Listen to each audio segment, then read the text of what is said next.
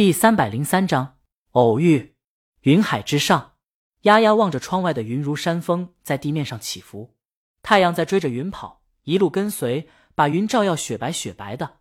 不知道的还以为穿越了，可丫丫一点儿也没看进去，一直沉浸在刚才的电话中。他跟青明发完消息以后，就接到了那个女人的电话。她说检查出了癌症，时日不多了，想要让丫丫回去一趟。丫丫当时不知道怎么回答，说要登机了。然后挂了电话，那个女人是他妈妈，在他父亲刚去世不久，那个女人就再嫁了，新郎他认识，是他妈妈的同事，父亲曾因这个同事跟那个女人吵过架，说下班了就别聊了。他说他们只是同事，呵，好一个同事。然后他叔叔在国外，丫丫就来投奔他叔叔去了。当时那个女人也没怎么挽留，后来他们就再也没怎么见过了。即便回国，他也是在奶奶的老房子里住上一两天，然后就北上找清明。当然，有一年他心血来潮去看了那个女人，想看到那个女人过得不好，像看到那个女人见到他热泪盈眶，想看到那个女人握着他手说：“这么多年一直在想他，一直觉得愧疚。”他远远的看到了那个女人，他们母女一个在红绿灯那头，一个在红绿灯这头。那个女人渐老，但保养的还不错。他看着这边，双眼泛光有神。就那么一瞬间，丫丫觉得想看到的愧疚等等都不重要了。只要那个女人冲过来，抓住他的手，叫他的小名丫丫，他就会把一切都放下。但都没有。绿灯了，他待在原地白激动的时候，那个女人也在原地招手。然后一个小女孩过了红绿灯路口，抓住了那个女人的手，他们扭头离开了。一切都不重要了。丫丫。旁边的艾琳见他脸色不好，关心的问了一句：“艾琳是他的合作伙伴，他原来是个独立设计师，有个人时装品牌，但无人问津，就去了某奢侈品牌当设计师。后来贼心不死，就又重新捡起了自己的时装品牌。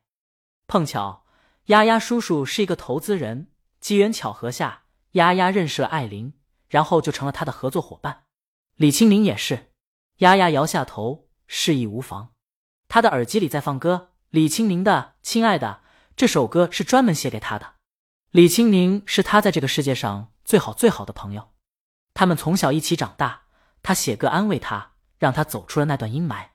某种意义上来说，青宁比那个女人对他更重要，是这一辈子最重要的人。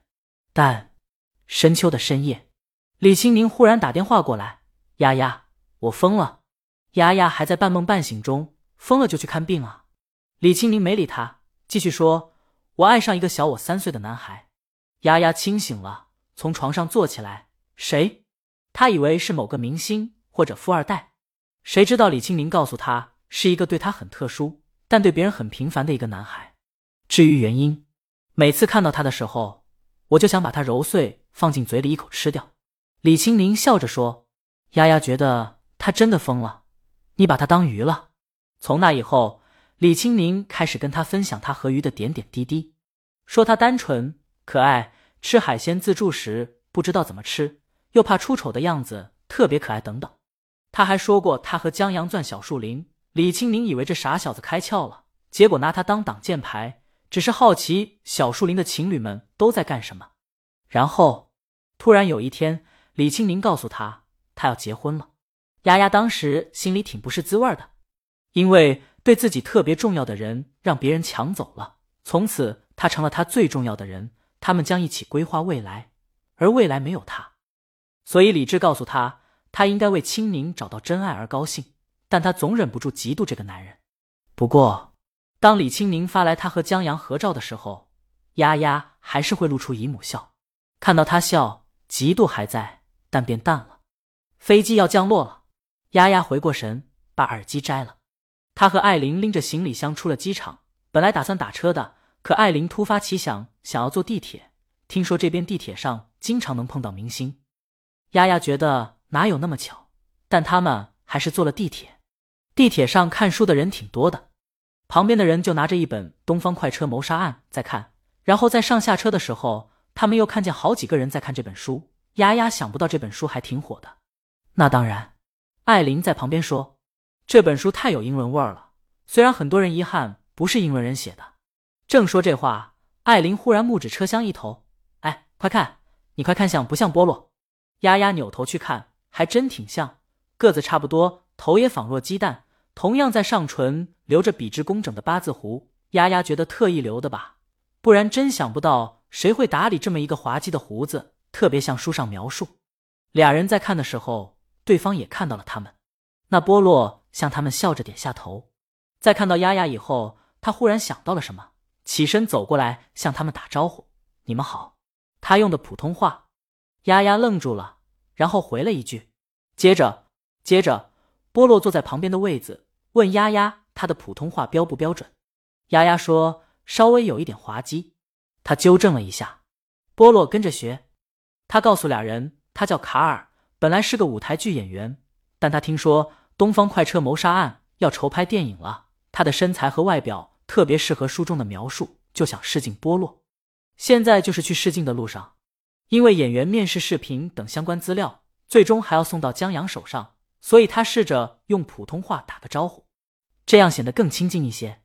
接着他问丫丫：“知道波洛新书出了吗？”丫丫摇头，他这些天一直在忙工作上的事情，对国内消息知道的很少。卡尔又跟他们聊了一会儿，他到站了，丫丫跟他告别。祝他好运。他们又坐了几站地，出地铁以后，穿过几条街，就到了住所。在打开门进去以后，艾琳惊叹，问丫丫：“这也是清明的房子？”丫丫答应一声，说：“李清明属猫的，领地意识贼强，在某个地方待的时间长了，想的都是买套房子住，顺便当做投资。他以前来过，手上有一把钥匙。”李清明也答应让他们暂住了。他还记得李清明给的任务。在安顿好以后，俩人打车去转了一圈拍照。本章完。